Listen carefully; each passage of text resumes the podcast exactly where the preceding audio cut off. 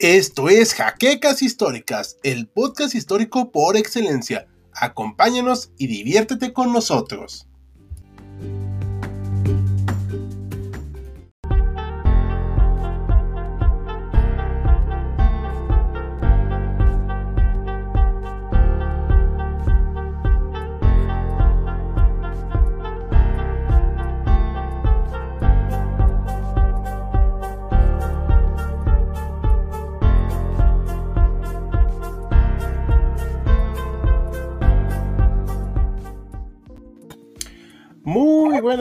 A todos, equipos, de, bueno, más bien, ustedes historiadores, público conocedor y también, como dice Max, no historiadores, pero que están muy a gusto con nosotros aquí. Esta noche un poquito lluviosa aquí en la Ciudad de México, hoy llovió un poquito fuerte. Vamos a hacerles perdón un poquito el tiempo hoy con conocimiento histórico. Hoy vamos a hablar acerca del separatismo que hubo, o de los varios separatismos que hubo, de hecho, en lo que hoy conocemos como México, como les hemos comentado hasta el cansancio. Somos mexicanos y vamos a hablar acerca de este proceso de cómo fueron algunas partes separándose, unas se reintegraron, otras no. Pero antes vamos a hacer anuncios parroquiales que pusimos en las historias, ¿vale? Ahorita, pero antes presento aquí a Maximiliano, que está debajo de nosotros. Saludos, y, buenas noches a todos. Uh -huh, y al doctor Mariano García. Buenas noches. Buenas noches. Y en unos minutos se va a conectar con nosotros Isaú, que es el que preparó el tema de esta noche. Bueno, anuncios parroquiales. Pues primero que nada, esta va a ser nuestra última transmisión en vivo los martes por un tiempo. Pero no se asusten, vamos a seguir teniéndolas los jueves también. El jueves vamos a tener otra en vivo. Va a ser nuestro primer iceberg, si no lo recuerdo. Y vamos a implementar una dinámica distinta. Van a elegir los lives normales de los jueves, pero vamos a hacer un especial exclusivamente para elegir por Patreon. Así que únanse, vamos a explicarles cómo va a ser. Acuérdense que desde un dólar va a estar la suscripción al Patreon para que nos apoyen en este esfuerzo titánico de elaborar contenido histórico y de gran calidad para todos ustedes. Pero bueno, recuerden darle manita arriba al en vivo, comentar, compartirlo y sobre todo, por favor, no dejen de estar viendo nuestros demás videos que mañana tenemos un estreno y como siempre, ya saben, aquí estamos para atenderlos. Pues bueno, vamos a empezar. Primero con unos saluditos rápidamente para que no nos digan que no. Aquí está el Kaiser Guillermo II con su bracito extendido. Jail HC, muchas gracias, buenas noches. Kayler Bond dice que esto se va a poner bueno. Exactamente. Play Scientist Gamer, no me lo pierdo, papá. Pues qué bueno. Y para nada, dice, perfecto, pues espero que sí estés aquí con nosotros, Jan Jaimes, ya listos. Muchas gracias, Jan, que por cierto es una de nuestros Patreon y le agradecemos mucho. Y ahora que si nos ayuda con otros Patreon, pues se le agradeceremos aún más. Ah, muchas gracias, qué bueno. Dino Crack 3001, hola. Alejandro Cortés nos manda saludos. Igual, aquí Dino Crack, Perro Fino. Saludos desde Bogotá, Colombia. Aerola, muchos saludos hasta allá. Buenas noches, es un tema que esperé mucho. Muchas gracias, Sergio. Simón empezó a llover cuando regresé de la escuela. Sí, hombre, estuvo bastante fuerte. Mau Comandante nos manda saludos. El Kaiser está aquí apareciendo. Mi nombre es Osimandias. Saludos de la República de Yucatán. Saludos, Osimandias. Y, hey, no digas nada sobre mis brazos. Es solo uno. Y Ronnie James Dio, supongo, nos saluda desde México. Perfecto. Muy buenas noches. Vamos a estar hablando del tema y ahorita esperamos al licenciado Jaimes. ¿Vale? Vamos a empezar. Pues bueno, vamos a tener aquí una cosa llamada el Virreinato de la Nueva España. A ver, ¿quién quiere empezar a hablar de este tema? Yo quiero comenzar no tanto exponiendo el tema en sí, sino mencionando un, dato muy interesante y muy quisquilloso para todos los historiadores mexicanos o que tienen algo que ver con México. Y es que hay mucha polémica hoy en día sobre cuándo empieza la historia de México siendo que muchos se remiten al pasado indígena, prehispánico, y dicen que ya desde tiempos de olmecas, mexicas, mayas, hablamos de México. Otros mencionan que es con la llegada de los españoles, que es lo que vamos a ver ahorita, cuando se funda ya el, virreinato de la Nueva España, y cuando ya hay un mestizaje entre españoles e indígenas. Y finalmente hay un tercer punto en, en el tiempo, que sería con la independencia de México, cuando ya se adopta ese nombre como tal, los Estados Unidos mexicanos. Y creo que es bueno pues mencionarlo ahorita al principio porque creo que va a ser relevante más adelante en el video. Muy bien. Mariano, ¿tú qué opinas?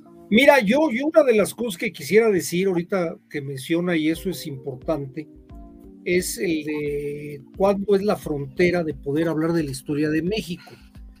Y yo creo que la historia de México arranca desde que llegó el primer hombre de Asia a Mesoamérica y Aridoamérica, porque pues no podemos explicarnos el presente sin explicar el pasado y el pasado es tanto lo que actualmente somos como territorio como todo lo adicional. Y bueno, eso, eso, punto y aparte, eh, cuando estamos viendo este mapa del virreinato, yo lo que quisiera aclarar es que el virreinato se fue creando sin un plan premeditado de un Estado moderno. El virreinato se fue creando conforme se fueron dando las cosas. De hecho, los primeros años de la colonia no tenían ni idea. Se creía que Yucatán era una isla y no tenían ni idea de lo demás que había. Entonces, ahí hay un traslape de organizaciones religiosas, organizaciones administrativas y organizaciones políticas que de alguna forma definieron. Y lo que hay sí me voy a meter a lo que sería la Nueva España. La Nueva España administrativamente como aquí lo ven en el mapa, llegó a controlar Cuba, la Florida, Filipinas, Puerto Rico, Santo Domingo y obviamente todo lo que es Centroamérica. Eh, pero eso no quiere decir que fueran parte exactamente del virreinato, porque muchas de estas eran capitanías. Las capitanías es un acuerdo que supuestamente tenía un estatus menor al virreinato, pero que les daba una autonomía de control. E, el, sistema que manejó la corona española, sobre todo en la época de los Habsburgo, hasta 1700, fue el sistema de contrapesos. Entonces ponían a un virrey, por poner algo, y a ese virrey le ponían una audiencia para que de alguna manera pudiera contrarrestar su poder. Entonces, además de los de las este, de las capitanías generales, tenemos las audiencias. Las audiencias tenían un contexto también religioso. Entonces, vamos a encontrar que en México está la audiencia de Guadalajara, la audiencia de Guatemala, la audiencia de Michoacán, y todas estaban interrelacionadas con este asunto que se fue parchando conforme fueron pasando los años de la colonia y eso es lo que dio este pues este mapa que estamos viendo que de alguna manera sí. Perdón. no, no es quería preguntarte la audiencia de Michoacán o de Valladolid creo que de Valladolid creo que es que como veo aquí el nombre virreinal pues no, creo que de Valladolid tienes mucha razón. Creo que entonces eh, yo lo que quería poner es que es un poquito informe esta situación del, virreinato. Eh, hay momentos en que luego estas cuestiones van a tener que trabajar con la frontera que primero se tiene con Francia, que ahí se ve que es Luisiana, después la frontera que se va a tener con Estados Unidos, y esto va a sufrir modificaciones que no necesariamente yo diría que son separaciones. Por ejemplo, la, primera gran separación de lo que fuera el virreinato va a ser la Florida. Y la Florida es un arreglo de España, pues por alguna razón de poder de dinero que se lo pasan a Estados Unidos. Pero no es que se haya separado, no es que haya un gobierno autónomo de la Florida que diga yo me separo, sino simplemente se lo cedieron a, España. ¿Cómo está el caso de, lo que pudiéramos decir de, eh, eh, Centroamérica, hasta cierto punto, pues sí, una parte fueron de la, del virreinato, otra vez fueron parte del imperio mexicano, luego se separaron. Es, es muy difuso este, este devenir. Perdón. Ok, ahí está teniendo unos problemillas este Saúl. Ahorita veremos si se puede incorporar. Pero bueno, entonces tenemos que entender que estas cuestiones que hablamos de separatismos, hablamos de cuando se separan, pues, después de establecerse ya eh, México como país. Sí, claro, claro. O sea, estamos dándole este contexto para que entiendan de dónde viene ese territorio. Digo, que también mucha gente luego, sí, ¿no? Se arranca las vestiduras de que no, perdimos territorio. O sea, habría que entender que ni todos se sentían mexicanos, ni mucho menos. Y ya se agregó con nosotros Esaú Jaime. ¿Nos escuchas, Esaú?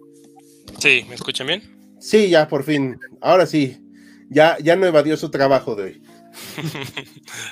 la, tecnología quiso que evadiera, pero ah, no lo consiguió. yo, yo, nomás antes de, que él entre al toro Esaú, yo lo que quisiera decir es que, por ejemplo, todo lo que es la parte del Alta California, Nuevo México, que después va a ser Arizona y demás, pues no podemos considerar que sea un separatismo. Ahí sí fue un botín de guerra. Híjole, ese es un buen debate. Me parece interesante la propuesta. Eh, hago aquí anuncio para las preguntas. Nada que no tenga que ver con lo del separatismo, no lo vamos a contestar, chicos, salvo obviamente los saludos y las atenciones a alguna, eh, alguno de los editores. Ya saben, como siempre, un saludín especial. Entonces, ¿alguna pregunta aquí? Max, ¿algo que más o menos quieras comentar? Eh, vos solo puntualizar que lo que mencionábamos ahorita de Florida y como aparece ahí la Luciana, tengo digo que no cuenta como separatismo, ¿no? Ya que como mencionaba el doctor Mariano, pues ese territorio fue cedido, ¿no? No fue algo interno. Sí, sí, sí, claro. O sea, es, aparte, pues, eh, la misma Luisiana le estorbaba tanto a España, luego a Francia, o sea, no, no era algo prioritario para ellos. Pero bueno, vámonos al mapa del primer imperio. Ahora sí, antes de empezar, ¿te parece vamos otros saludos aquí? Adelante, sí, sí, como yo gusto. A Francisco González, hasta a Guanajuato. Esto me ayuda mucho en segundo grado porque está en la materia de historia de México. Perfecto. Eh, recuerda decirles que lo viste aquí y si repruebas, no les digas que lo viste aquí. Eh, vale, saludos. Mira, Hal, que deja escribir en Instagram. Ah, perdón, es que. Por favor, es, que mandan mensajes también por Instagram luego. Este, y mandan notas de voz y pues bueno. Eh, hola, buenas noches. De las peores cosas que hace México es mantener la integridad territorial. Ni el imperio húngaro aprendió de nosotros ni nosotros de ellos. Bueno, ha, durado más la República Mexicana que el imperio austrohúngaro. Hay que decirlo. El imperio austrohúngaro, no el austriaco, ni nada. El separatismo es mejor, así discriminación en la ley. Ah. habría que ver. Una pregunta, ¿la República de Yucatán se separó o no quiso ser parte del imperio? Ahorita vamos a eso, no se desesperen. A ver, ahora sí, vamos a empezar acá con la exposición de causas del, del señor Jaimes, porque él es el que preparó el tema y le estábamos haciendo aquí el paro. Gracias por eso. Igual antes de, aprovechando los saludillos, eh, yo quisiera mandar un especial a eh, Sergio Lugo, uno de nuestros seguidores, que fue de hecho quien propuso este tema y después tuvo el eco y la votación para que lo, planteáramos, pero un saludillo para, él en, especial. Muy bien. Y se va a unir a Patreon con 10 dólares, ¿verdad? Es correcto. Ah bueno. ah, bueno. Perfecto. Ok, ahora sí, platícanos. A ver, ¿dónde vamos a empezar?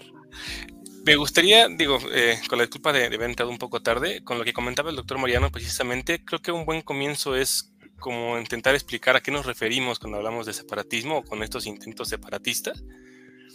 Y a mí me gustaría plantear la idea de que un, un intento separatista es eh, esta idea que tiene una población, que casi siempre esta población la vamos a encontrar atada a un territorio, a una parte del territorio, en la que busca abogar por cierta autonomía, entiéndase soberanía, respecto a, la institución política a la que pertenece. Puede pertenecer a la institución política ya sea por eh, la existencia de un pacto federal, como es el caso de México, o por imposición militar, imposición colonial, que son los casos que se dan en otros eh, lugares del mundo. ¿no? Sí que intentamos ver eh, intentos separatistas en otros lugares del mundo. estos esfuerzos separatistas tienen que ver con que esta parte de la población tenga una cosa que los identifique a ellos y que los haga sentirse diferentes o que no forman parte de, la otra parte. Esto puede ser por razones étnicas, religiosas, lingüísticas, económicas. Y en, el, en los casos particulares de México que vamos a ver, casi siempre atiende a causas pues, más que nada políticas, excepto el último caso que vamos a ver con más detenimiento, que es el tema de Yucatán, que tiene por allá otros, eh, otros factores que, que, lo, que, lo, integran. No sé si hasta aquí queda como claro el, el concepto para ir como avanzando. Sí, todo bien. Ok, en el caso de México decíamos que tiene que ver más eh, con el temas políticos. Lo primero que tendríamos que entender es que eh, México aparece o, existe en 1824 como un pacto federal, pero esto no, no, no, empezó así. Cuando se da la, la, la consumación de la, de la independencia, eh, lo primero que aparece, la, primera forma de gobierno que tiene México es un imperio. Y este imperio lo que hace es heredar los territorios, casi la, totalidad de los territorios de lo que era el Virreinato de Nueva España, y dos territorios adicionales que van a ser la Capitanía General de Guatemala y la Capitanía General de Yucatán, que eran dos entidades que no pertenecían como tal al Virreinato de Nueva España, pero que la, la, realidad es, hay que decirlo, se suman a la coyuntura de 1821 y ven en la oportunidad de, en la, o más bien en la, en, la, en la opción de unirse al imperio mexicano, la manera en que ellos pueden consumar su independencia con España. Entonces ven, ven, ven esa posibilidad. También hay, hay, como análisis históricos que dicen que la, manera o, los contactos que tenía Agustín de Turbide eh, eran como cercanos a quienes tenían como la, las voluntades de estas dos eh, capitanías y esto hizo que se decidieran unir al imperio para formalizar la independencia con España. Perfecto. Eh, entonces, bueno, esto es un recordatorio para todos los que nos ven de otros lados del mundo. México no empieza como república, aunque a algunos les retuerce el hígado eso. La declaración de independencia habla del imperio mexicano y era un territorio enorme. Enorme, sí, sí, sí. Ya que fuera administrado, eso es otra cosa. Sí, que fuera, digamos, eh, efectivamente administrado ya es otra cosa, ¿no? Pero el territorio en sí era, era enorme. Oye, y no hubo, o digo, así una duda que me surgió ahorita, ¿no hubo un problema al decirle, por ejemplo, a lo que es hoy Costa Rica, Costa Rica, son mexicanos y parte del imperio mexicano, o sea, la gente no dijo malditos o no dijo, uh, o sea, ¿qué hubo? ¿No hubo algo así como una protesta o alegría? Es, es, muy curioso, en 1821, que es cuando se forma el imperio, no hay tal cosa. Y hay como esta idea de, de unirse al imperio y de formar el, el, primer imperio mexicano sin ningún problema. Cuando eh, cae Agustín de Turbide, cuando se termina el imperio mexicano en 1823, es cuando empiezan como a, a ellos mismos, la, sobre todo la Capitanía General de Guatemala, que bueno, para, para términos prácticos estamos hablando de eh, lo que hoy es Chiapas, Guatemala, El Salvador, Honduras, Nicaragua y Costa Rica, que tú mencionabas. De, estas, de estas cinco provincias, perdón Mariano, eh, cuatro de ellas deciden que evidentemente lo que tú dices es que no se sienten parte de, esto que empieza a hacer, hacer, México y a ser esta nueva nación y empiezan a, a, tener su propia historia y a desear su propia historia, ¿no? Podríamos decir que es el primer intento separatista como tal, aunque no sería, no sería, no sería realmente eso porque no, no, se separan, sino que simplemente ya no deciden formar parte de la nueva eh, república que se forma. ¿no? Chiapas es la única de estas provincias que decide sí formar parte de, de, la nueva república, mientras que las otras cuatro se van a unir primero en una, en una, república centroamericana y después cada una de ellas va a ir separándose de manera este, paulatina. ¿no? Adelante, Mariano, tienes una pregunta. Yo traigo por ahí un, de algún lado que alguna vez oí, que por ejemplo lo que es Yucatán, y la península de Yucatán no participa, de alguna manera no se sabe de movimientos que apoyaran a la independencia, cuando es lo de la trigarancia. Y hay una parte geográfica interesante con Yucatán que seguramente tú vas a tocar, que Yucatán dependía del comercio con Cuba, básicamente, y con la Florida, que era España.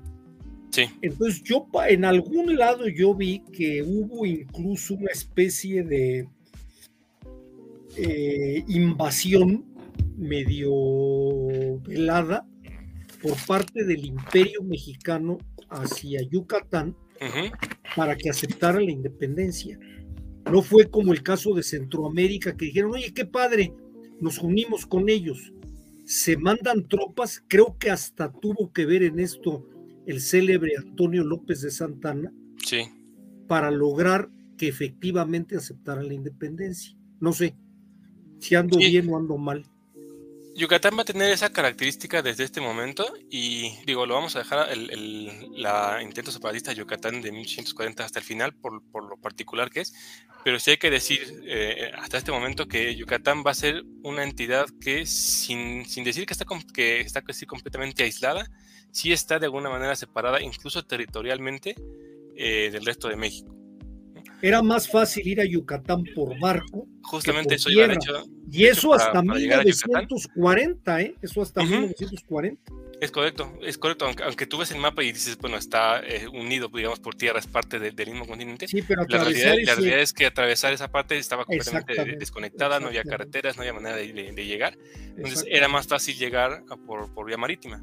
Y claro, ellos tenían más contacto con Cuba y posteriormente con, con, con Texas y con Florida. Sí.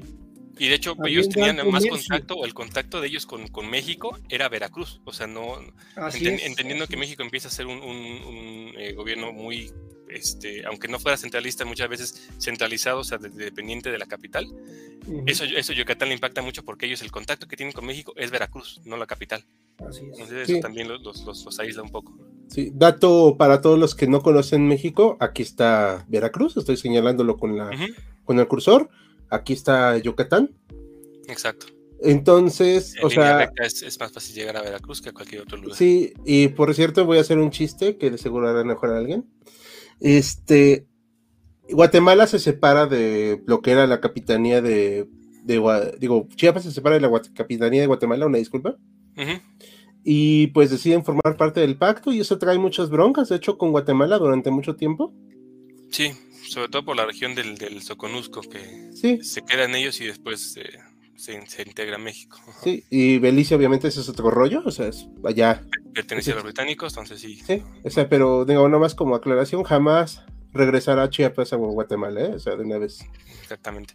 O sea, entonces, para cerrar esta, idea aquí, en 1823-24, que es cuando cae el imperio y se empieza a pensar en una forma diferente de gobernar el país, que se elige la república y se elige el federalismo, la característica, una de las características, principales del federalismo es que los estados, o sea, los territorios se convierten en estados con su propia soberanía, con la capacidad de elegir sus gobernantes, y ellos voluntariamente deciden formar parte de la federación, o sea, del, país un dato que vamos a dejar aquí en el tintero y después lo vamos a retomar, pero es importante por, la fecha en la que estamos. Yucatán decide formar parte entonces de esta nueva, de esta nueva eh, institución, o sea, de la nueva República Mexicana, pero curiosamente, y aunque solamente parece, parece que es un nombre, tiene un trasfondo importante. Yucatán lo hace como una república federativa, no como Estado. Es, es decir, ellos dicen somos una federación como tal y estamos decidiendo formar parte de la República Mexicana, siempre y cuando nos respeten, que somos una, una este, entidad soberana y tenemos la capacidad de autogobernarnos y ustedes solamente, y solamente estamos como adoptando el pacto federal. Es un detalle que queda ahí en el tintero, pero vamos a retomar después cuando hablemos de Yucatán, pero para que vean cómo desde ahí hay como una entidad yucateca que empieza a imponer condiciones con tal de unirse a la federación. Perfecto. ¿Algo que quieran preguntar, chicos? Ajá, hasta aquí. no. todo bien. ¿Todo bien? Eh, vamos a ver algunos, eh, algunos comentarios. Sí. Eh, porque son bastantitos. El único país multiétnico que se mantiene contento entre todas las partes es Suiza. Sí, pero bueno, como dice él, es un país distinto y es una forma distinta. Y al final, mm, este, en una plática que nos echamos, una plática tras bombalinas, acá todo el equipo, pues realmente pues, no puedes decir que México sea igual en todos lados, pero pues ya también es tanta la movilidad que ya mucho de esa, esa idea de cada uno aparte pues, ha cambiado, aunque de repente ahí surgen movimientos contemporáneos según ahí separatistas como el Nortexic, ¿no? Que no sé si lo llegaron a ver. Sí, sí, sí, sí. Que está muy vaciado, ¿no? Pero bueno, nos lo tomamos como chiste de redes sociales. Gracias, pronto me unirá a Patreon. Muchas gracias. Eh, Cortés, nada de nuevo, los unes a lo acaso un sentimentalismo. Aquí le dicen a Alejandro. Eh, en la provincia de San Luis, centro de la Argentina, también hay intentos de separatismo y en México pasa lo mismo, nada es casualidad. Bueno, pues no sabía esto de Argentina, pero bueno. Interesante. hay varias partes, hay varias partes en Sudamérica. Una parte también separatista es Bolivia. Mm. Bolivia tiene la zona de la, creo que Santa Cruz, que es una zona muy rica, muy ganadera y que se ha hablado varias veces de separar, sobre todo con el nuevo gobierno de Evo Morales, que hablaba de la cuestión indígena y demás, y que sí se llegó a hablar de a lo mejor poderse separar y crear un nuevo país, pero claro, todos son intentos y son cuestiones políticas. Sí, no vamos a tocar muchos temas tanto de otros países, para también evitar cuestiones ahí medio sensibles, pero se nos menciona nada más como anécdota. Soy yucateco y mi papá me contaba lo que dicen. Muchas gracias. Eh, aquí dice la proporción, si hablaremos de los yaquis. No, la verdad es que no, solo comentaremos eh, la cuestión de la, por ahí vagamente de la guerra de castas. Y pues bueno, eh, eso es en síntesis lo que hablaremos de ese tema, ¿vale? El Estado y la nación no es lo mismo, no tiene por qué estar legada. Además, si pertenecemos a una nación, ¿por qué el Estado cotidianamente nos mantiene unidos? Pues porque así se mantiene un Estado-nación y se puede administrar y mantiene los recursos y la población. Eh, Yucatán significa, no sé, es lo que había leído alguna vez, pero no me acuerdo, la verdad, eso sí es cierto. Bueno, yo lo que sabía es que cuando llegaron los españoles, que pues llegan primero a ese territorio, es de los primeros a los que llegan de lo que hoy en día es México, pues están asombrados y le preguntan a un lugareño algo así como, oye, ¿qué lugar es este? o cómo se llama este lugar, una cosa así. Y el lugareño le responde Yucatán, que significa algo así como no te entiendo, no entiendo lo que dices, una cosa así. No sé qué tan verídico sea el dato, pero bueno, es lo que me contaron a mí. Sí, yo también había escuchado alguna de esas versiones, pero bueno, son anécdotas. Alguien si tiene el dato, pues se lo agradeceremos. El pato nos saluda. Muchas gracias, mi estimado. Hola, pato. Hola. Pero eh, eh, Campeche era el segundo puerto más importante del Atlántico en ese tiempo, era parte de Yucatán, ¿no? Sí, de hecho. es correcto. No más como breviario cultural, si mal no recuerdo, Juárez es el que divide Yucatán para quitarle poder. Este, Yucatán para un lado, Campeche para el otro, Quintana Roo para el otro, y luego se volvió Cancún, y pues ya de ahí se volvió el lugar más poderoso del país. Sin embargo, no nada más es por la decisión de la división política de Juárez. En los grupos de poder de Campeche y de Yucatán siempre estuvieron enfrentados. Una especie de competencia entre comercio. Precisamente una, una tiene que ver el puerto de Progreso y otra tiene que ver el puerto de Campeche. Exacto. Y una comercial más con, con Veracruz y las Floridas y la otra con Cuba. gente. Incluso creo, Esaú, a lo mejor tú sabes más que esto, el, el, eh, las tribus mesoamericanas de Campeche no necesariamente son mayas, sino más bien son chontales. Entonces, desde ahí viene que no es lo mismo, ¿eh? Sí, sí, sí. Sí, claro, o sea, yo no lo decía en una cuestión más política aterrizada, o sea, ¿por qué? Una de las razones, pero gracias por complementarla, digo, no, no, no hablaba yo de la verdad absoluta, claro está. Eh, aquí comenta Sergio, hay territorios que jamás regresarán y hay que dejarlo así, ya son parte de otras naciones o son por mí más una nación y hay que aceptarlo y respetarlo. Sí, yo por eso, yo nunca he tenido bronca con el norte del país, a mí me da francamente igual. Eh, ¿Cuánto cuesta lo del Petron? Está desde un dólar, puedes verlo en nuestros enlaces que están en la página. Eh, ahí aparece todos los datos, un dólar, tres y cinco dólares, pero bueno, un dólar con eso nos empiezan a ayudar. Con sus respectivos beneficios, cabe Exactamente. Mi amor de secundaria se fue a llevar a Mérida y pensaba ir a vivir para allá en bicicleta. Ah, bueno, no, pues no creo que llegaras. No, pues que le vaya bien. Esta es una pregunta muy buena, pero me gustaría responderla con la ayuda de todos. Cuenta la separación en la época de la rebelión zapatista, me imagino que es la del 94. Eh, ¿Qué creen ustedes? Yo creo, yo creo que sí hay una separación de no, no política, pero sí de facto, ¿no? Tú ahorita para pasar al territorio zapatista tienes que pedir un salvoconducto dentro del territorio nacional. lo, único que habría es que como tal abiertamente no hay la declaración ni la intención en el ejército zapatista de, que Chiapas o de que el territorio que tienen es, independiente, está separado del, del país. O sea, sí lo hay, pero no es oficial. Ajá. Ajá, Creo o sea, que facto ellos tienen un, territorio como controlado y con estas eh, como condiciones que menciona Mariano, pero ellos nunca han dicho que eso, eso es independiente de México. Creo, que, creo que es algo similar a lo que pasa en la población de Charo, en Michoacán, que tiene una autonomía del resto del país. O sea, en Charo no existen las elecciones como las conocemos, ni los partidos políticos, y si tú quieres entrar, también tienes que pasar una guardia y ellos tienen sus normas, sus sistemas y su autogobierno. Sí, era acá, por ejemplo, nada más para complementar la noción de lo del zapatismo, ellos le declararon la guerra al gobierno federal con la intención de establecer a partir de ellos un gobierno para readministrar y reorganizar la forma de gobierno del territorio nacional. Eso es lo que yo entendí de la declaración. Pero yo creo que es general, ¿no, no Ricardo? Yo creo que es este hablaban para todo el país. Sí, sí, por eso, o sea, es lo que estoy diciendo. Sí, sí, sí, ah, claro. O sea, sería como la, lo que marcaría la diferencia. Sí, o sea, por eso digo. De decir, oigan, queremos hacer esta reorganización en nuestra zona y separarnos. No, no, no, yo dije el territorio, es una organización del territorio nacional bajo sus conceptos. Digo, técnicamente siguen en guerra, pero bueno. Eso ya es sí, así es, así es, así es. Sí, sí, sí. Eh, aquí nos pregunta Demetro, saludos, Filipinas pertenecieron a Nueva España. Sí, ¿no? Administrativamente. Sí, es correcto. Sí, sí. De hecho, tengo entendido que hay una ciudad o un pueblo por allá en Filipinas que se llama México, porque fue poblado por indígenas mexicanos. Sí, por tlaxcaltecas, ¿no? Así es. Sí, este, los tlaxcaltecas ayudaron a la conquista. De Filipinas. Sí, y de, también de México, ¿verdad? Sí, y, llegaron a Japón, si mal lo recuerdo. ¿Hubo intentos de reintegrar Centroamérica a México? Que yo sepa, no realmente. No, realmente no. Después de, de que no decidieron formar parte de la República, no hubo ningún intento para, incorporarlos.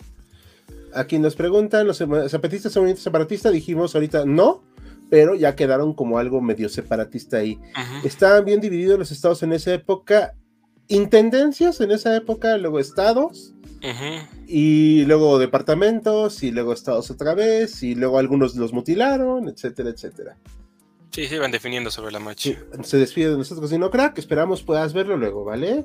Está ocupado, nos manda saludos, eh, Amadeus es uno de sus seguidores, y nos manda saludos a todos. No te preocupes. Échale ganas a tus proyectos. Como muy similar la historia de México Imperial y la Gran Colombia, siempre hay similitudes, ¿no? O sea, Nunca es nada igual, pero obviamente hay similitudes. Pero bueno, México, acá, a ver qué sigue. So, ya hablamos que pues deciden eh, algunos integrarse, otros no. ¿Qué seguimos? Entonces, partimos de que están ellos integrados a través de un pacto federal. Y entonces vamos a dar un brinco a 1833, que es tú nos, podrás dar un poco más detalles de qué pasa en esa fecha. Tuvimos un video muy interesante hace, hace poco. Ah, ah, sí, el de las cinco repúblicas, ¿no? Que hablábamos. Exactamente. Eh, de hecho, sí quería relacionarlo, perdón. adelante, adelante, es el, es el momento. Eh, yo les comentaba en ese video que lo pueden ver en nuestros en vivo, en la live, que hay una nueva versión de la República Mexicana, una reorganización del territorio y lo que comentaba ahorita bajita la mano, en departamentos, ya no estados con este, soberanía sino ahora van a depender directamente del centro del país. Eh, mm, es difícil explicarlo hoy en día, pero pues cada quien se gobernaba más o menos a sí mismo y de repente ya no podían hacerlo. Entonces eso hizo enfurecer a muchos. más allá de Texas, que es el meme de siempre, pero hay otros estados también que se enfurecen. ¿Cuáles fueron? Exactamente, vamos, vamos a ellos. Eh, hay, un, hay un cambio en, esta idea de pasar del federalismo al centralismo que tiene muchas vertientes, pero la que nos interesa en este momento es que los estados se convierten en departamentos, por lo que pierden su soberanía, pierden la capacidad de elegir a sus gobernantes y eso evidentemente a muchos de los estados no les parece eh, una buena idea. Vamos a, mencionarlos así rápidamente para no detenernos mucho, mucho en estos, porque todos siguen como la misma idea. El primero de ellos es Tabasco. Tabasco se, se separa de México hasta en tres ocasiones en este periodo. La primera es en 1839, de hecho resultado de una revolución federalista que encabeza eh, un personaje de nombre Fernando Nicolás Maldonado. Lo interesante de este periodo es que eh, en cuanto él decide declarar a Tabasco separado de México por no, por no aceptar el centralismo, él busca el apoyo eh, de Texas, de Texas que ya empezaba a, hacer, a, formarse como una nación independiente, estaba en este proceso.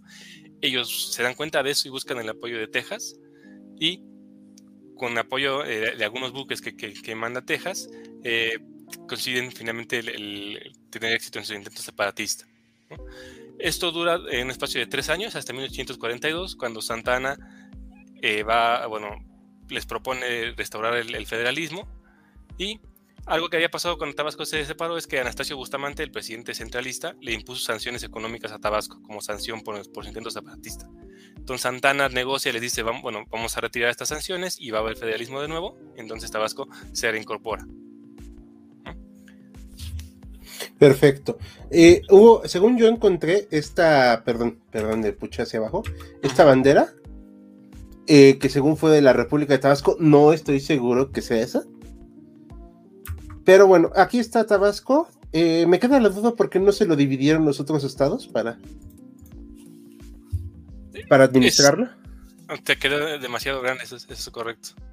Eh, sí, además de que luego resultó traer algunos problemas indeseables el estado de Tabasco, no voy a decir cuáles, pero este, eh, pero bueno, digamos que fueron a partir del siglo XX sobre todo. Entonces... Esa es la primera separación. Después hay una separación meramente política. Un gobernador es depuesto por otro. El gobernador Víctor Jiménez es depuesto por Martínez de Pinillos. Que no solamente lo de lo, este, lo, de Roca, sino que decide separar Tabasco eh, bajo su gobierno. Y este, esta separación es controlada por ellos mismos cuando el, gobernador depuesto lo, lo, vuelve a quitar y, restaura el poder y, y incorpora Tabasco. Y la última es una eh, separación muy eh, particular. Se da ya durante el conflicto de México con Estados Unidos. Los estadounidenses eh, intentan atacar Tabasco, concretamente la ciudad de San Juan Bautista, que hoy, es Villahermosa, y la ciudad es defendida por el coronel Juan Traconis.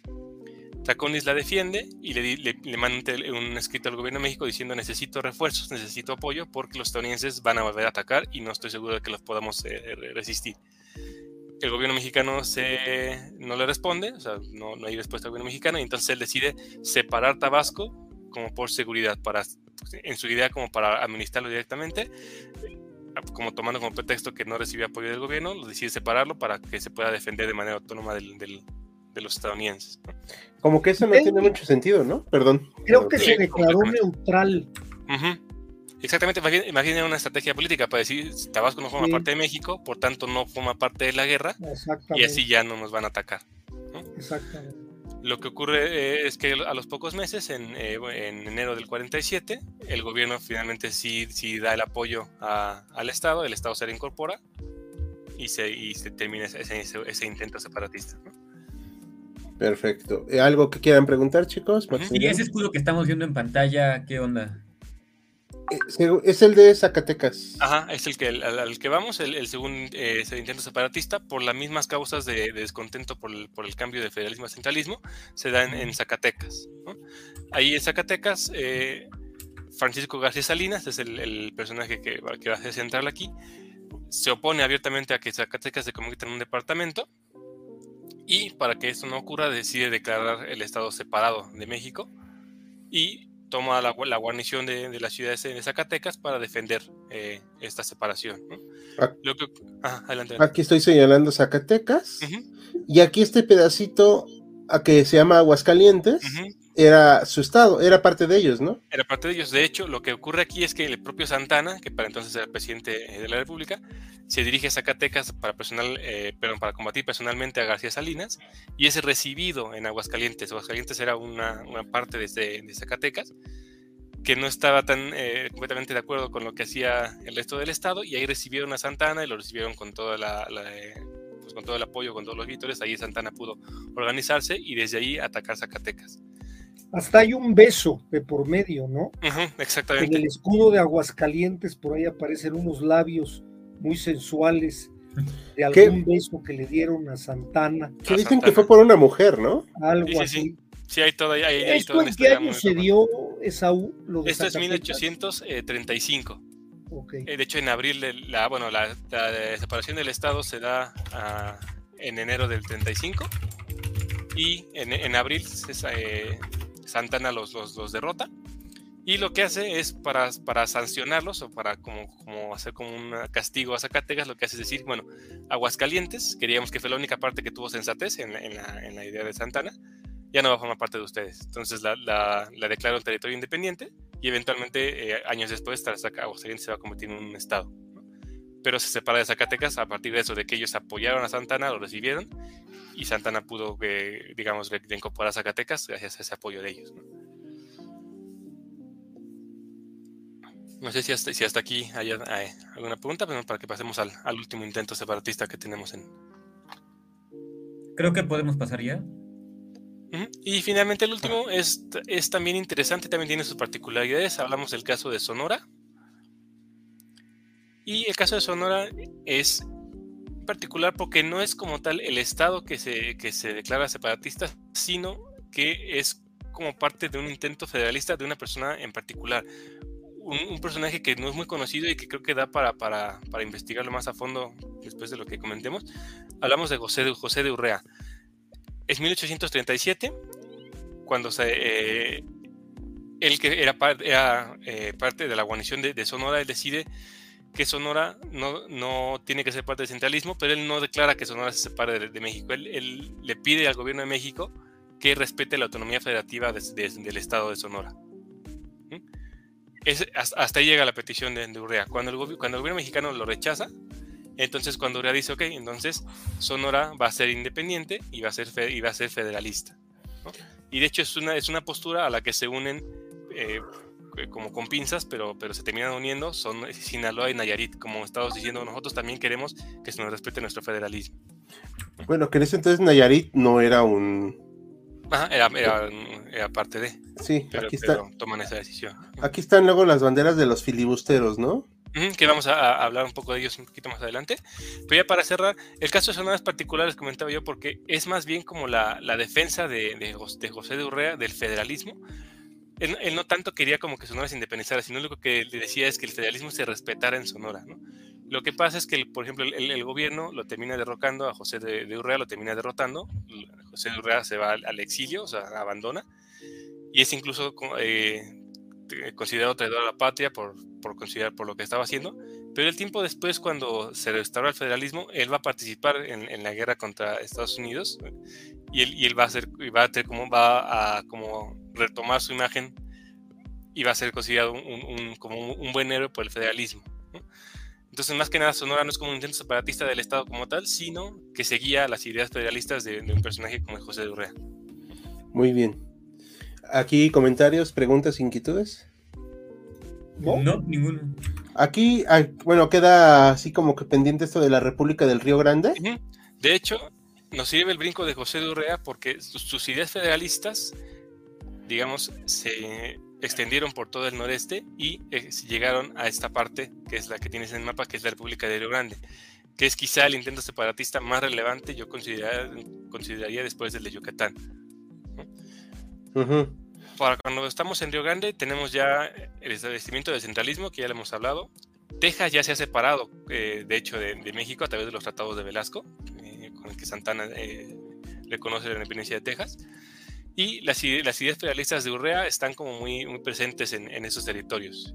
Entonces, Tamaulipas, Nuevo León y Coahuila, los actuales Tamaulipas, Nuevo León y Coahuila, deciden unir sus esfuerzos, o sea, unir los tres y formar una, una, nación independiente, que es la que vemos ahí como la República del Río Grande. Ok, ¿y por qué decidieron separarse?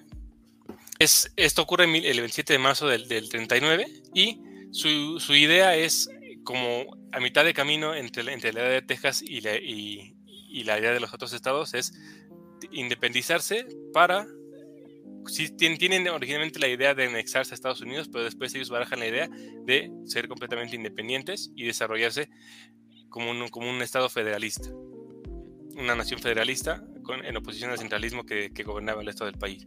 Oye, Saúl, eh, eso estás hablando del 39. Tengo entendido que por ahí de los cincuenta y tantos, Santiago Vidaurri se le achacó el tratar de unir estos tres estados, pero si mal no me equivoco era con el nombre de la República de la Sierra Madre, que también unían Tamaulipas, Coahuila y Nuevo León, pero no estoy seguro. Primero creo que no se ha llegado a comprobar, pero se dice que él de alguna manera eh, sobre todo cuando fue la guerra de secesión en Estados Unidos, él era el cacique de esta zona y se dedicó a contrabandear lo que es los paños, las telas que el sur no podía porque tenían bloqueados los puertos y eh, no lo ayudó México, no lo ayudó México porque estaba México en la bronca contra los franceses y que se llegó a pensar, pero no sé qué tan oficial sea. ¿eh? Sí, o sea, nunca ocurrió como tal, de hecho fue un proyecto, sí, en efecto fue de Santiago Vidaurri, fue un, fue un proyecto para formar la, República de la Sierra Madre, eran los mismos tres estados, Coahuila, Nuevo León y Tamaulipas, y de hecho eran, estaban planteados así como la herencia de la, de la República eh, del Río Grande. Incluso Santiago Vidaurri se apropia de Coahuila. Une a Coahuila con Nuevo León. Sí, sí, él era hecho gobernador de, ambas y, hace eso exactamente. Y lo fusilan luego. Lo fusilan luego. y, de hecho, y de hecho, o sea, la, motivación es, prácticamente la, misma, aunque no estaba como tal una república centralista eh, eh, establecida en aquel entonces. Él lo que defiende en este proyecto es, aunque no sea, aunque no sea eh, como tal, de facto estamos, estamos teniendo gobernados por un público centralista de Santana. Entonces, por eso es que plantea la idea nuevamente de una, de una nueva república federal, aquí con el nombre de Sierra Madre, pero es básicamente lo mismo que la república de, de Río Grande. Perfecto. Aquí nada más quiero traer como curiosidad que los únicos estados más o menos ya definidos son San Luis, que parece perrito, Oaxaca, Guanajuato, Querétaro y ya todos los demás luego van a sufrir deformaciones. Claro. Y ya, pues, si quieres, para cerrar y pasar a algunos comentarios de la República de Río Grande, ¿cómo es que terminó? Eh, bueno, fue formada por un personaje, eh, Antonio Canales Rosillo, es el nombre, junto con otros más. Es importante decir, hay un personaje que se llama eh, Juan Pablo Anaya, que aparece aquí y aparece también en Intentos Separatista de Tabasco, haciendo la misma función de acercarse al gobierno tejano para que el gobierno tejano apoyara militarmente ambas, ambas acciones. Igual que Texas apoyó a Tabasco, Texas apoyó a la República de Río Grande, y eh, lo que hacían es ofrecerles, ok, apóyanos militarmente y cuando logremos la independencia te vamos a, dar territorios o, beneficios en la nueva república. Ofrecen apoyo militar y la República de se, se forma, pero 10 meses después prácticamente dejan solo a Antonio Canales, tanto el apoyo como el apoyo parcial de Estados Unidos. Se retira, queda solo y... Se te está yendo, se, te, está, yendo el ah, sonido. ¿Ya me escuchan bien? A ver, ahí hace ya. rato como que había interferencias. Sí. Perdón, a ver. Ya. No sé hasta, hasta qué parte me eh, se escuchó bien. Desde el principio, no, no. no, cuando estabas hablando lo de lo de la las consecuencias de esta República de Río Grande. Entonces Canales se, queda solo, o sea, literalmente se queda solo porque los tejanos le retiran su apoyo eh, y los estadounidenses eh, también, y entonces él no tiene más como más opción que renunciar y pues declarar la desaparición de la República de Río Grande y los estados se reincorporan a México. Hay un personaje siniestro en toda esta separación, sobre todo Texas, y que tiene que ver porque es yucateco, que es Lorenzo de Zavala. Muy siniestro. Ese no tendrá que haber visto con unir, meterse en Tabasco y no sé. Ahorita que hablas de Tabasco y que lo veo tan pegado a Yucatán, y veo que en Texas él fue el primer vicepresidente de Texas, como que digo, no habrá habido mano negra ahí. Hubo cierta comunicación, ¿no? No lo sé. Seguramente sí, la verdad es que habría que, que, investigar, comprobar, pero seguramente sí, porque me seguía sus intereses Lorenzo de Zavala, igual que Juan Pablo Anaya. Sí, como dato cultural, siempre que se organizaba un ejército como para intentar recuperar Texas, casi siempre regresaba ese ejército a dar un golpe de estado a la Ciudad de México. Entonces. era una tradición, una sana tradición. Sí, o sea, la República de Texas, que nunca la reconoció México, pues. O sea, no, no, no sé si alguna vez temió realmente una invasión, pero a efectos prácticos nunca se pudo realizar. Exacto. No sé, si, ajá, si quieres abrir a, preguntas antes de que. Algo, Max, que te quede así como que quieras No, puedo empezar con el público si gustan, porque veo que hay muchos comentarios. Sí, sí y si no, se nos va a. Uy, eso no un buen. Bueno, vamos rapidísimo, ¿vale? Eh, el Imperio Mexicano fue un desastre, sí. Eh, Sergio Guzmán, entonces la ciudad de Mérida ya es independiente de Yucatán, eh, ¿no? No. No, no, no, para nada. ni entonces ni ahora. México se balcanizó antes que existiera ese conflicto, ese concepto, sí. Exacto. Gael Gómez. La guerra contra los filibusteros en el norte del país estuvo muy interesante. Sí, hubo bastantes broncas ahí, de hecho. Bastantes. Eh, recuerdo que Baja California sufrió un ataque de filibusteros durante la Revolución Mexicana. ¿Ves eso? Te digo que son filibusteros. No lo son. Sí. ¿Por qué hubo tantos intentos de Estados de independizarse? Pues porque no había un proyecto de nación. Y era muy inestable, ¿no? Lo que se tenía Exactamente. en ese momento. Sí. José Gómez, soy de Tabasco. Saludos, José. No era nada personal. El, por el gobierno de la época, sí. La bandera roja tengo entendido que era la bandera filibustera de Baja California. Exacto. Sí, la que, la que enseñaste correcto es de Baja California. Los ataques de filibusteros cuentan con movimientos separatistas. Eh, es este, hay separatismo ahí medio raro. Ahorita vamos a hablar rapidísimo de eso. Hay Sí, sí, tipos de, de separatismo, ¿no? Sí, Exacto. sí, claro. O sea, uno convencido, como el de Yucatán, y otro con otras intervenciones. Entonces, la re- interrepartición territorial no responde a la distribución étnica cultural. Mejía León pregunta, No ¿no? siempre. No siempre. Muchas veces tiene, que ver más con mera geografía y interés político que, que otra cosa. Ajá. En- economía, en Ujú, la verdad es que no es una prioridad, ¿eh? Exacto. Y no tiene por qué serlo, tampoco. Eh, eso del beso suena muy parecido a lo que pasó con Napoleón y los polacos. Era la época, ¿no? Ujú. Muy Parece romántica. se hacían las Bueno, cosas. pero el caso de Napoleón fue más que un beso. Eh, sí, Con la condesa Valevska, ahí, ahí se aventó algo más. Algo más que un beso. un beso sí, y dos besitos más. o sea, Y, y a- a- hasta un hijo salió de ahí. O sea, eran muy buenos besos. Sí, Ja- Jalisco era más grande, dice Sergio. Sí, y luego ya no. Los ataques filibusteros fueron más bien un tipo de invasión. Es algo ahí medio raro que ahorita vamos Sí, a sí, sí. explicar. Eh, ¿Qué tiene la Baja California, Baja California Sur, que siempre las quieren separar de la nación? Acceso al mar. Eh, son puertos privilegiados. Sí. sí, sí, sí. Y es una península que tal vez en algún punto eh, se separe del territorio. Entonces también O sea, Es geográficamente hablando. ¿no? Sí, sí, o sea, sí, exacto, o sea, es algo interesante. Creo que todavía en el norte de lo que fue la República de Irlanda todavía queda cierta nostalgia por su existencia. Sí, es correcto. Sí, sí, De hecho, sí. hay, hay un museo, eh, Museo de la República de en- mm, se me fue el, el- el lugar en el que está, pero de hecho fue donde se proclamó la República de Irlanda y hay museo. Órale, me vengo enterando de eso. Ujú. La verdad es que México ha sufrido tantos intentos separatistas debido a la incapacidad del gobierno de extender su autoridad. Sí, Sí, es correcto. Yo, yo diría, yo diría que no es tanto que haya tantos intentos separatistas. Yo, es, yo creo que habrá que agradecer, no sé si a la providencia, el que México no se haya balcanizado, pero en Más. realidad. Más, ajá. la geografía no ayuda, pues sí, la verdad es que Y sí. la política, sobre todo. Dice aquí, nada más un chistorete de pato. Todo lo que han comentado es falso y mueve los hilos de separación es maciosare. Alabado sea. Extraño enemigo. ¿En cuántos intentos de independencia estuvo involucrada Texas? Solo tenemos en- ahorita noticia de lo que decía de la República del Río Grande y aparentemente contacto con Yucatán. Si no, mal no Y lo con recuerdo. Tabasco, aparentemente Ah, con. Tabasco también enviaron algunos, creo que tres buques para apoyo militar. Sí. La capital geopolíticamente, ay, perdón, disculpen, tengo un pequeño dolor de cabeza. La capital geopolíticamente es el nexo entre el norte y el sur, por eso se busca tomar la capital siempre. Sí, claro, y además del valor estratégico, ¿no? ¿En qué novelón, pero insisto? Igualito nos pasó en Colombia. Un saludo. Y pues también ahí se separó Panamá. Gracias. No, pues Colombia se balca- ahí sí se balcanizó. Sí, sí, pero bueno. Ecuador, Venezuela, Panamá, Colombia. Exacto. ¿Es cierto que hubo escaramuzas entre Texas y México? Claro, pero Sí, bastante. sí, sí, bastantes. pero nunca se pudo concretar algo más, la verdad. Eh, a ver, bueno, entonces, ¿qué más pasa?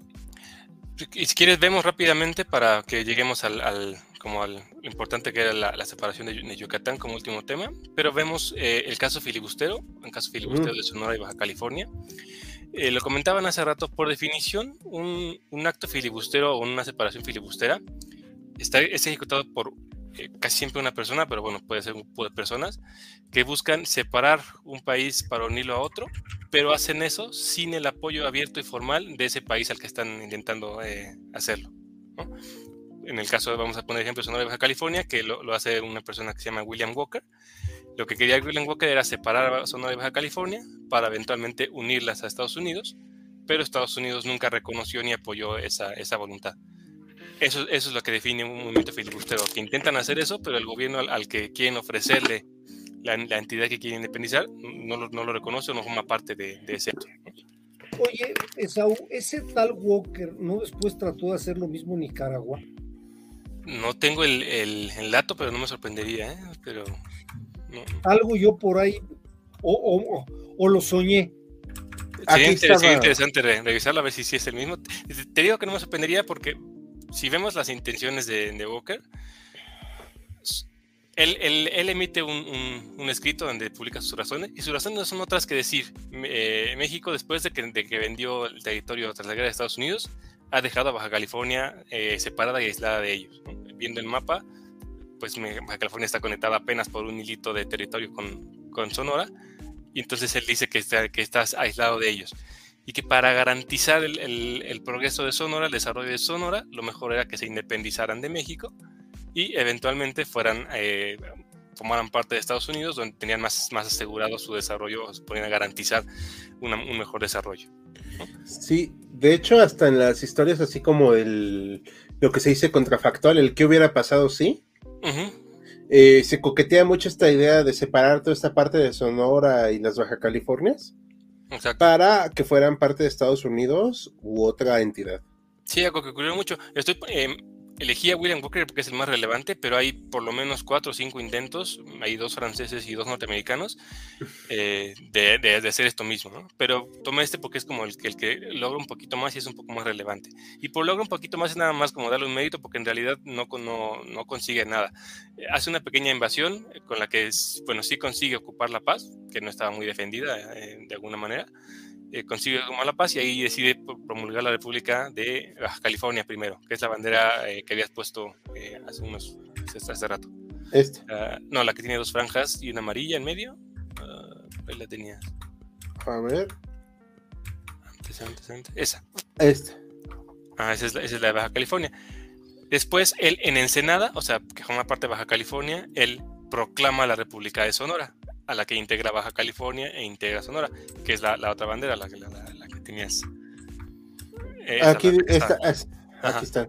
Uh -huh, esa. Y en la imagen anterior, ah, no, están las dos, justamente están las dos. La de la derecha es la República de Baja California. Si ven, eh, la, la, de Sonora, perdón. La de la izquierda tiene una sola estrella porque es solamente Baja California, y la de la derecha tiene las dos estrellas que representan a Baja California y a, y a Sonora. Muy estadounidense. Uh -huh. ¿Cuál es, qué es lo interesante de William Walker? Realmente nunca puso un pie en Sonora. O sea, proclamó la República de Sonora en Ensenada, cuando todavía era parte de Baja California, y cuando intenta uh, invadir Sonora para, ok, vamos a hacernos cargo del territorio que ya decimos que es nuestro, es detenido no por el ejército mexicano, sino por un grupo de eh, oriundos de, de, la zona de Ensenada y los alrededores, comandados por Antonio María Melendres. La mayoría de ellos era, de hecho, eh, nativos, bueno, indígenas nativos, que le hacen frente, los derrotan en Ensenada, y Walker, en lugar de rendirse ante ellos, prefiere huir a Estados Unidos y rendirse ante las tropas de Estados Unidos, ¿no? Y ahí termina el sueño filibustero de Walker y la República de Sonora. Sí. No es igualito a Flores Magón, ¿verdad? Qué bueno que haces la pregunta, hacer la acotación ahí. No, no incluí el filibusterismo de Flores Magón en primer lugar porque no existe, porque no hay tal cosa. El, hay una, revolu una, revolución magonista en Baja California, de la que fue convocada y liderada por el Partido Liberal Mexicano. Y en el último mes de la revuelta se eh, infiltra un personaje que se llama Dick Dick Ferris, que es un William Walker de, aquellos años, era un, de hecho era un comediante y un filibustero. Y él hace lo mismo de Walker, meter la idea de que Baja California se independice.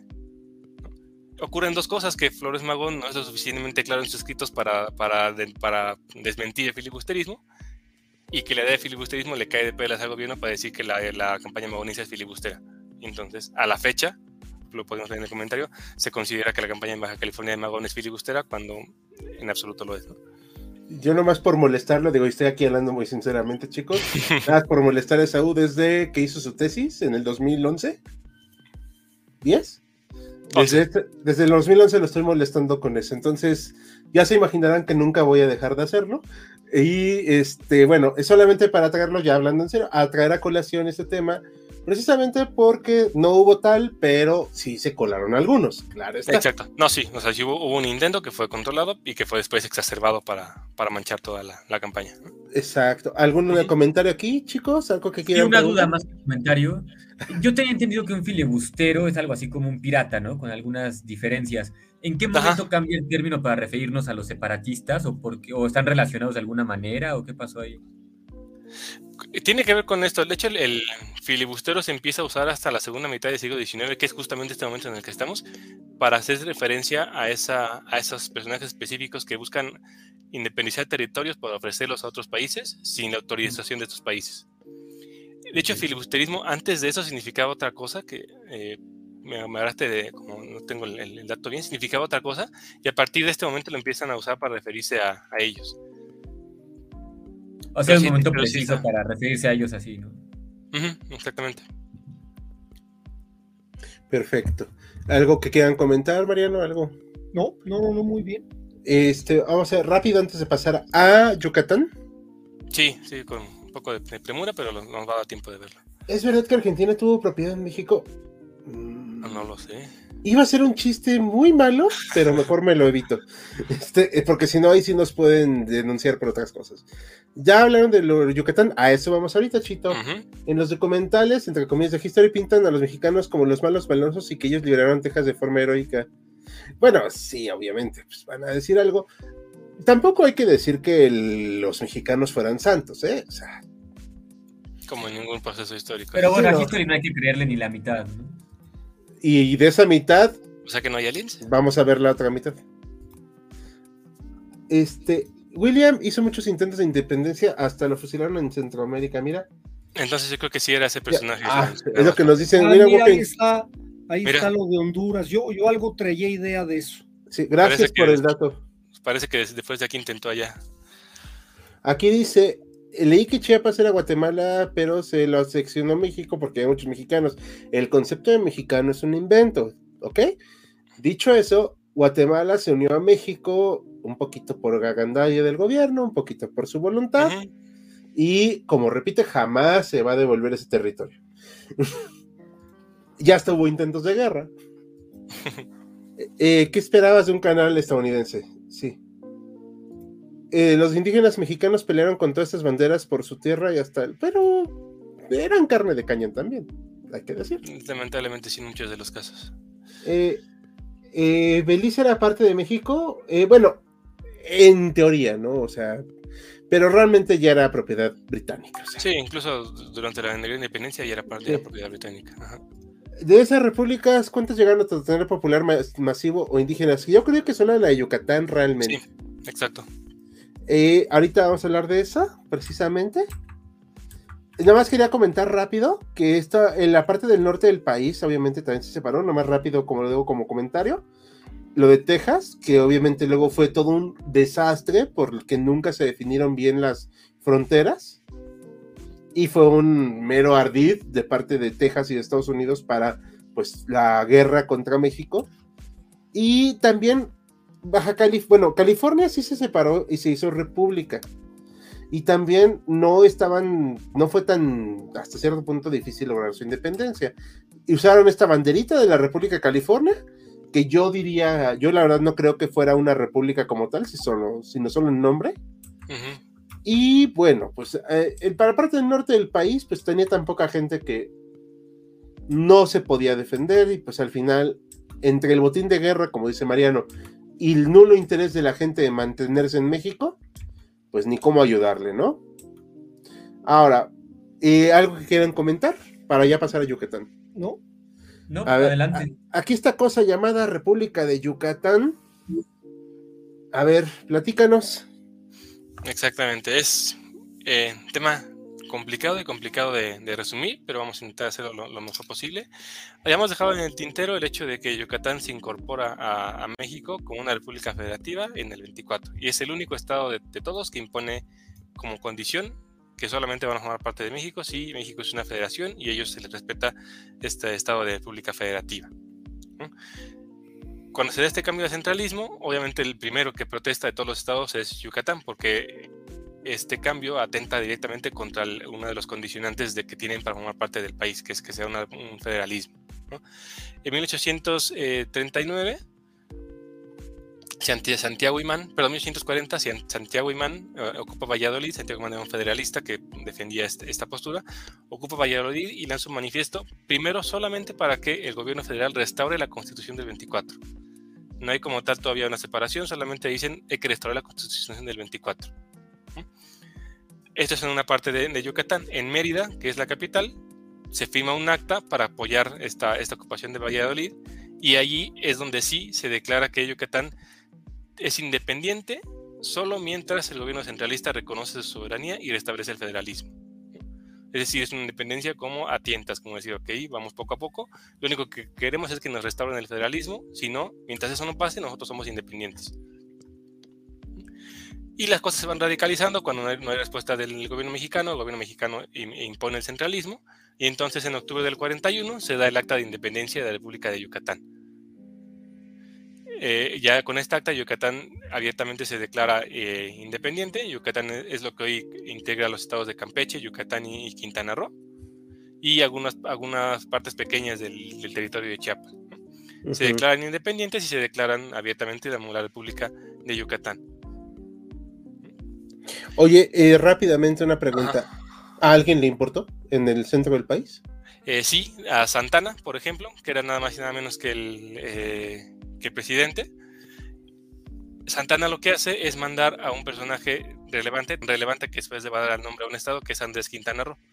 Andrés Quintana Roo lo, manda a Yucatán para que negocie la reincorporación del Estado. Andrés Quintana Roo, la verdad es que hace un muy buen trabajo como diplomático, recibe las, los reclamos de los, de los de la, República de Yucatán y las transforma en, acuerdos para que eh, Yucatán se, reincorpore, pero con unas eh, condiciones particulares que tienen más que ver, que ver, más que nada con respetar su soberanía y respetar su libertad eh, comercial con los puertos. Lo que comentaba Mariana al principio de, la transmisión es bien importante para Yucatán, va a ser en todo momento súper importante que le respeten la libertad de comercio que tiene con sus puertos, porque es lo que lo mantenía de alguna manera este, a flote económica, económicamente. No, y aparte el territorio no es poca cosa, ¿eh? Sí, es, es, enorme. O sea, es, o sea, tiene salida tanto al Golfo, eres la puerta de entrada al Golfo de México, aparte, salida al Caribe, salida al Atlántico, te tocas con Cuba, con Luisiana, con Florida. O sea, realmente, si hubiera prosperado bien, igual y hubieran sido una competencia para el país. Exactamente, y vamos a ir para allá. Eh, cuando Quintana Roo regresa a, la capital y le, propone Santana los, acuerdos a los que ha llegado, Santana le dice eh, de ninguna manera.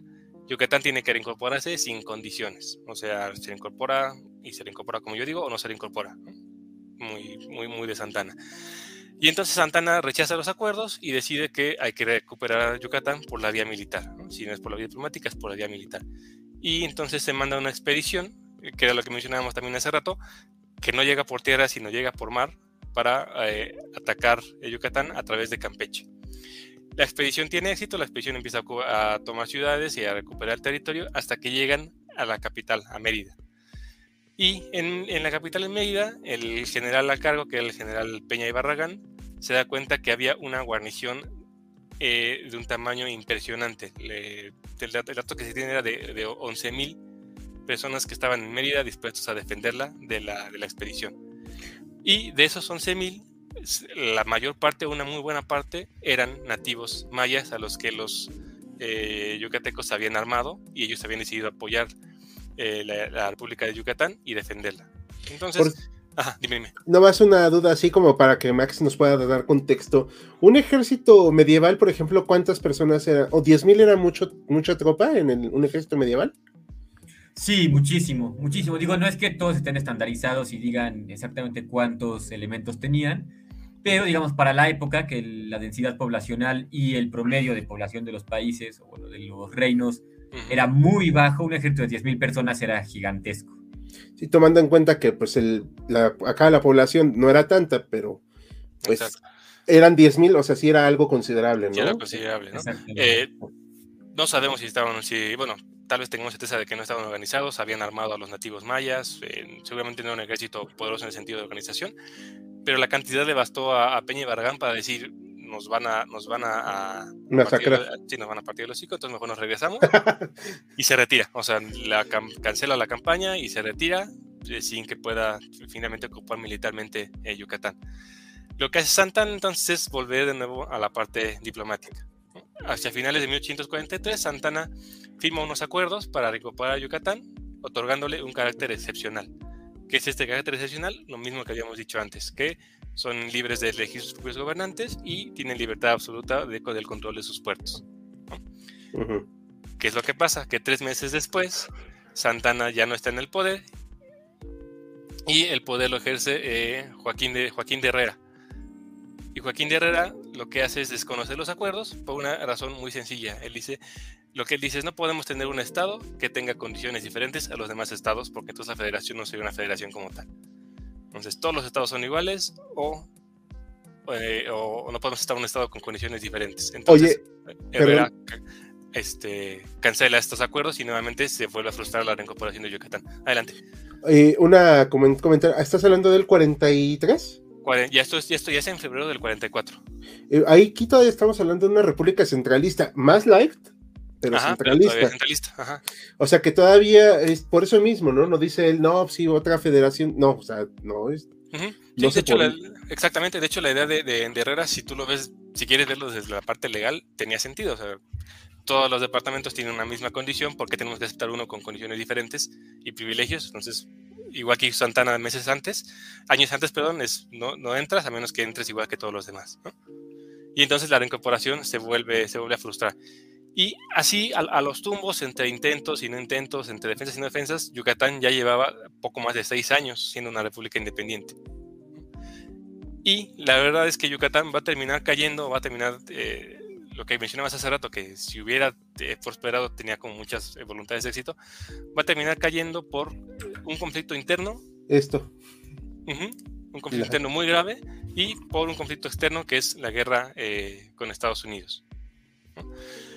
El conflicto interno es un conflicto muy grave, lo, lo, vamos a resumir como lo más que se pueda. Los, eh, la población maya, que era mayoritaria en la, en la península de Yucatán, eh, había, su, había, sufrido desde antes de la independencia, durante la independencia, durante México independiente, de prácticamente de, de los abusos y de eh, y del que la, élite mestiza y blanca tenía como poder sobre ellos centralizado en, en, medio de algunas ciudades y ellos eran como solamente eh, vasallos, por, por eso una palabra que es un poco fuera de lugar.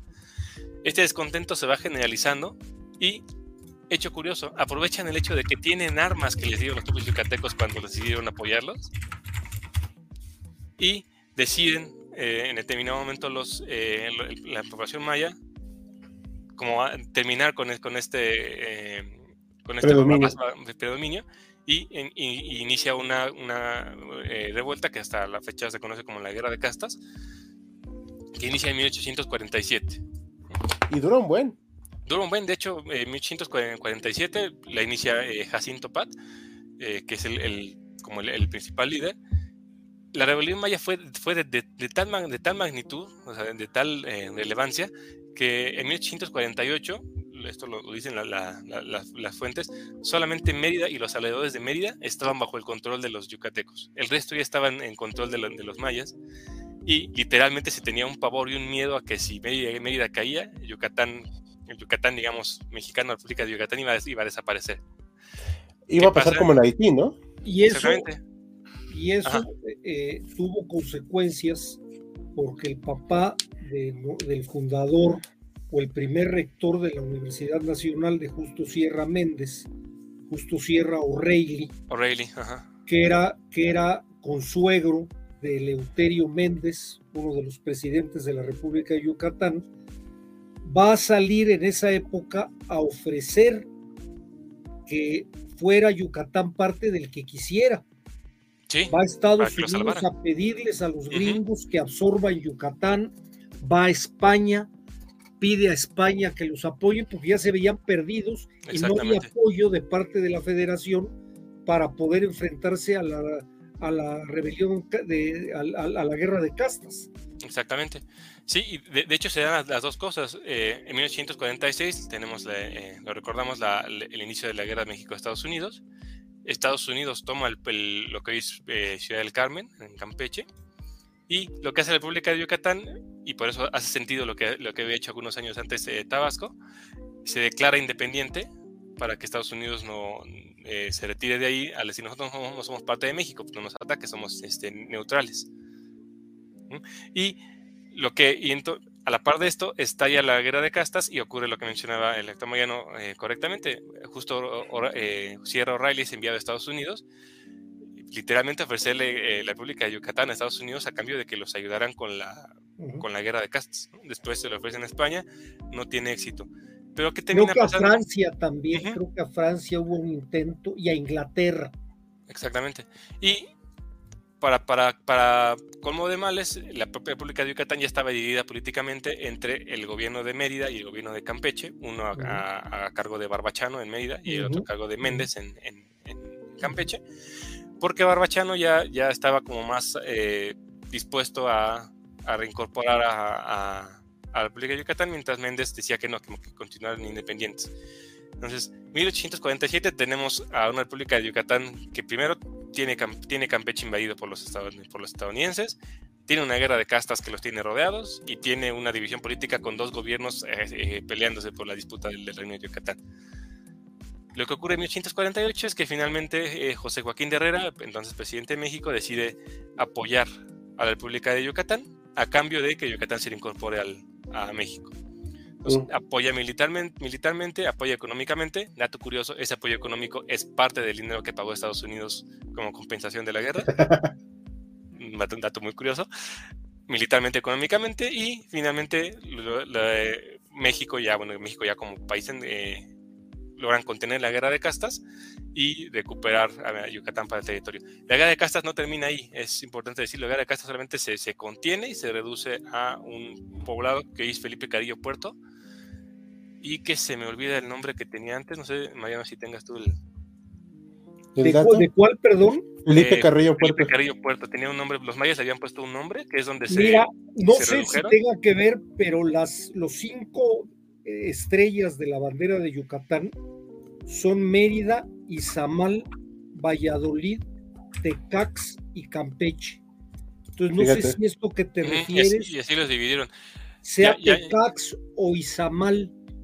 Sí, dato, dato, cultural, el tal Felipe, Felipe Carrillo Puerto, por cierto, eh, fue gobernador socialista de Yucatán y lo fusilaron, así como a Rosa Luxemburgo, pero más feo. Y ahora tenemos una calle que se llama así, ¿no? En, Coyoacán, eh, donde hay puro comercio capitalista. Exacto. Ya conté el, nombre, bueno, los mayas son replegados a una eh, población que se llama Chan Santa Cruz ahí, permanecen defendiéndose y de hecho no va a terminar la guerra de castas hasta que Chan Santa Cruz cae en 1901. Y es cuando le cambian el nombre a Felipe Carillo Puertos. No, le cambian después, o sea, después, porque... Ah, bueno, sí, cierto, después, después, hoy se conoce como Felipe Carillo Puerto, entonces se llamaba como Chan Santa Cruz. Sí, eh, dato ahí, o sea, ya estamos hablando ahí del porfiriato, o sea, imagínense. Sí, tuvo que pasar poco más de 50 años. Y de hecho, el estado de Quintana Roo también se forma para debilitar y para tener como más, más controlada esa parte, porque era, era prácticamente controlada por los mayas hasta que los derrotaron en, 1901. Sí, fue bastante dura esa guerra, de hecho. Y ese es como el, digo, es un tema muy complicado, intentamos resumir lo más posible, pero eso es lo que, lo que, lo que pasa. es como en particular lo que quisimos dejar al final al intento separatista de Yucatán, primero porque dura como tal ocho años, digo, con todos estos bienes y dimes y diretes, dura como tal ocho años, y tiene una particularidad que no me gustaría dejar pasar por alto. En 1841, a la par que se genera el acta, el acta de independencia, Yucatán genera una constitución, o sea, le da forma a su república independiente con una constitución. Y a la fecha, quienes analizan esta constitución es una constitución muy, muy avanzada, incluso que se adelantó a la del 57 muchas de las figuras que, que, planteó, como las garantías individuales. Una cosa que hoy es fundamental en la constitución, que es el, juicio de amparo, aparece por primera vez en esa constitución. ¿Pero en cuánto fue? En 1841. Ah, ok. Marzo del 41. Entonces, es, lo quise dejar al final porque es como un esfuerzo más completo de separatismo, porque tenían una constitución, tenían un territorio, tenían una población que de alguna manera se identificaba más como yucatecos que como mexicanos. Y por eso la quise dejar como al final, aunque al final no, no fue exitosa. Pero incluso a la fecha, incluso eh, lo, comentamos, lo escuchamos en el comentario de hace rato, las personas yucatecas hablan de este pasado remoto y todavía se suele decir la hermana República de Yucatán como un modismo cultural. Sí, ya fue la última, ¿no? El último intento de separación. Ya no hemos vuelto a tener otro intento. Sí, sí, No, ya es el último intento separatista como, como ¿Intento en serio? Sí, sí, ya. Sí, sí, intento en serio, sí, es el último.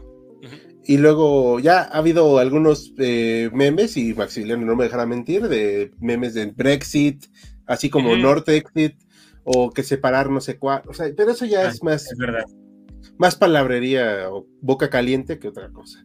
Y hace, hace poco, hace dos, tres años, en Veracruz hubo un, gobernador que se le fueron las cabras a decir que quería separar a Veracruz por algún tema fiscal en el que estaba de acuerdo. Ah, sí, sí, sí, ya me lo iban a dejar. León? Yunes, me parece que se pide.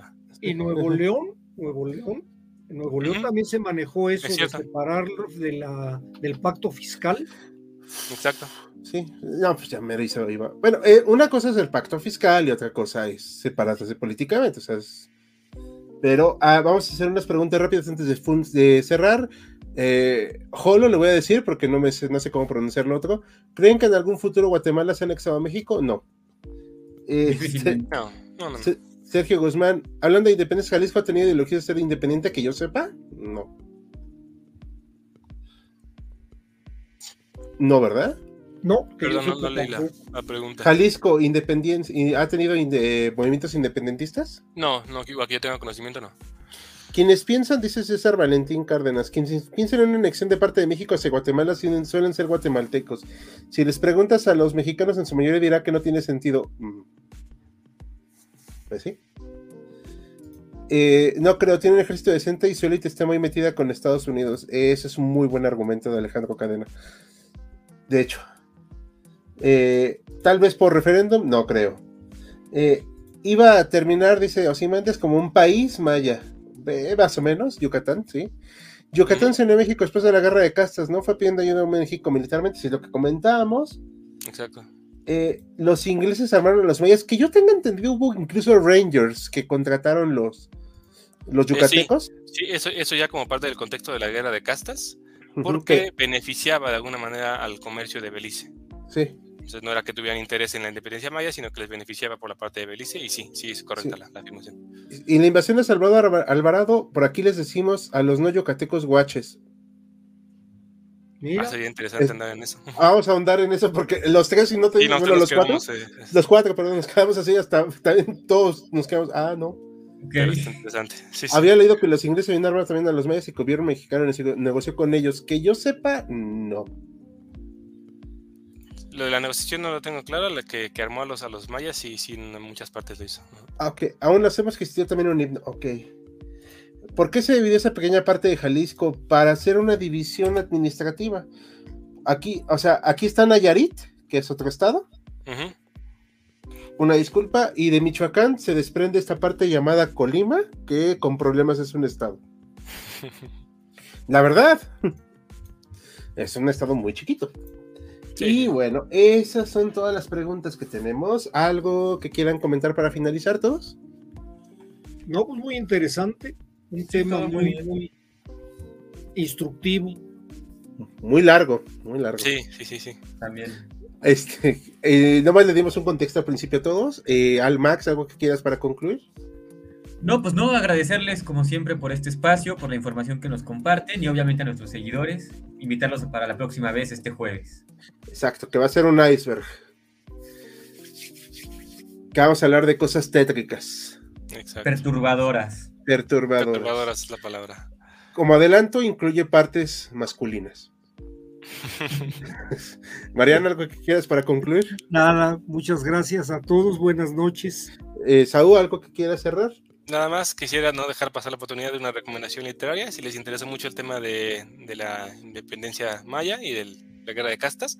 No hay, no hay, mejor libro que acercarse como una novela, le recomiendo mucho, se llama Península Península, de Hernán Lara Zavala. Es buenísima.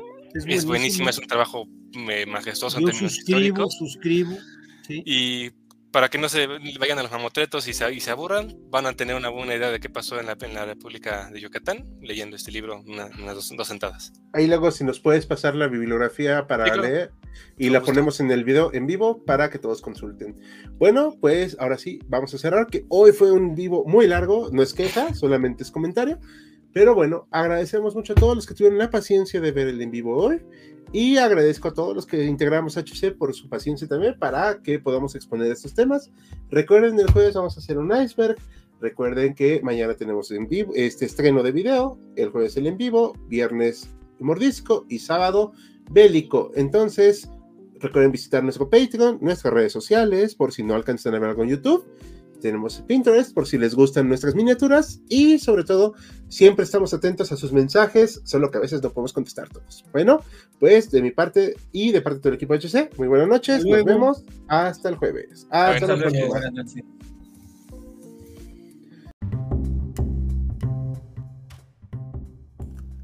Gracias por habernos acompañado en Jaquecas Históricas, el podcast histórico por excelencia. Hasta la próxima. Thank you.